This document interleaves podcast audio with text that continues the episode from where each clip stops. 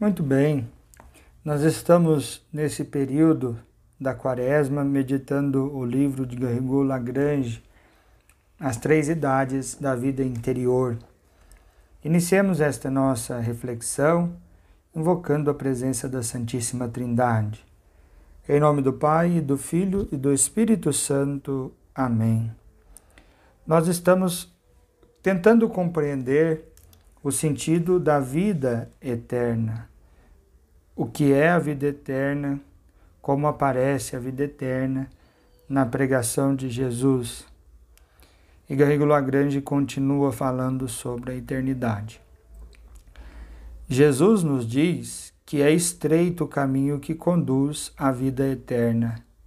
Mateus 7,14. E que para obtê-la é preciso afastar-se do pecado e observar os mandamentos de Deus. Mateus 19, 17. Ele diz em diversas ocasiões no quarto evangelho: Quem crê em mim tem a vida eterna. Por exemplo, em João 5, 24. Isto é, aquele que crê em mim, Filho de Deus, com uma fé viva, unida à caridade, à prática dos mandamentos, esse tem a vida eterna já começada. É o que Jesus afirma também nas oito bem-aventuranças, logo no início de sua pregação. Mateus 5, versos 3 ao 12. Bem-aventurados os pobres em espírito, pois deles é o reino dos céus. Bem-aventurados que têm fome e sede de justiça, porque serão saciados. Bem-aventurados os corações puros, porque verão a Deus. O que é então a vida eterna, senão essa saciedade, esta visão de Deus em seu reino? Em particular, aos que sofrem perseguição por causa da justiça, ele diz: Alegrai-vos e exultai, porque grande será a vossa recompensa nos céus. Mais claramente ainda, Antes da paixão, Jesus diz, conforme é narrado em João 17, 3: Pai, chegou a hora.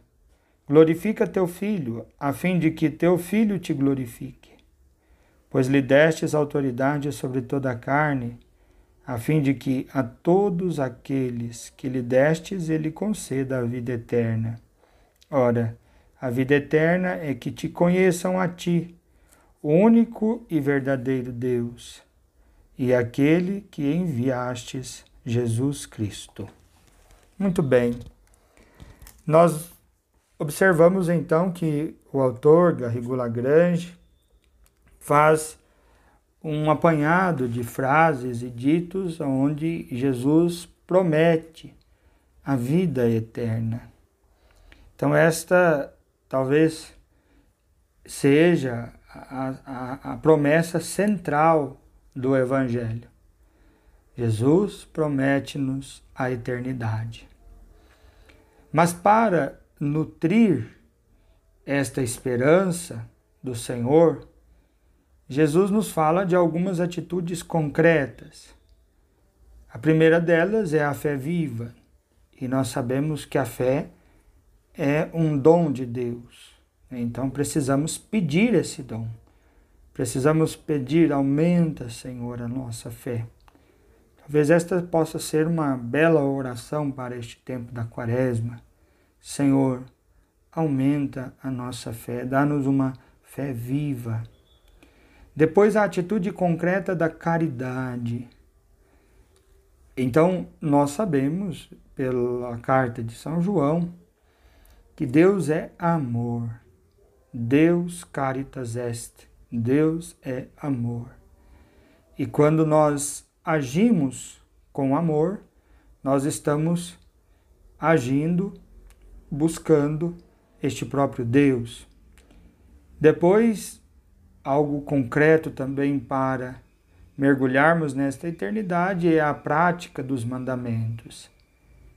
Então, realidades concretas que nos levam a começar a vida eterna no hoje da nossa história.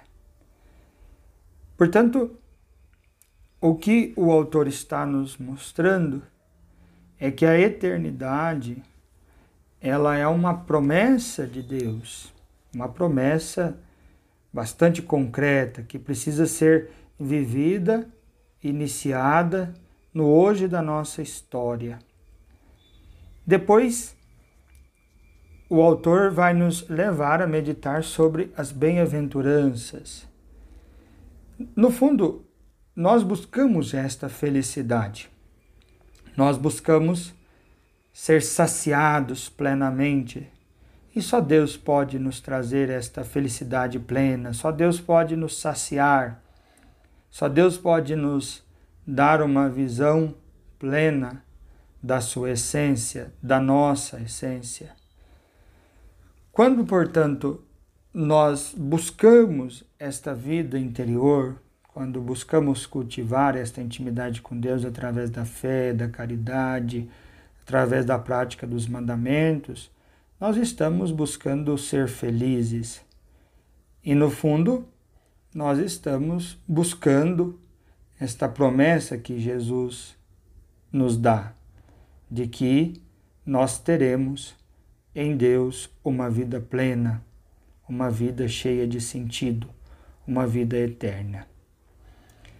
Vamos pedir hoje a Jesus que aumente esta nossa fé nas Suas promessas, que nós possamos cultivar esta esperança dentro dos nossos corações através da palavra de Jesus, que nós desejemos a vida eterna no hoje da nossa história e procuremos, neste tempo da Quaresma, atitudes concretas de conversão para deixarmos que Deus nos sacie plenamente.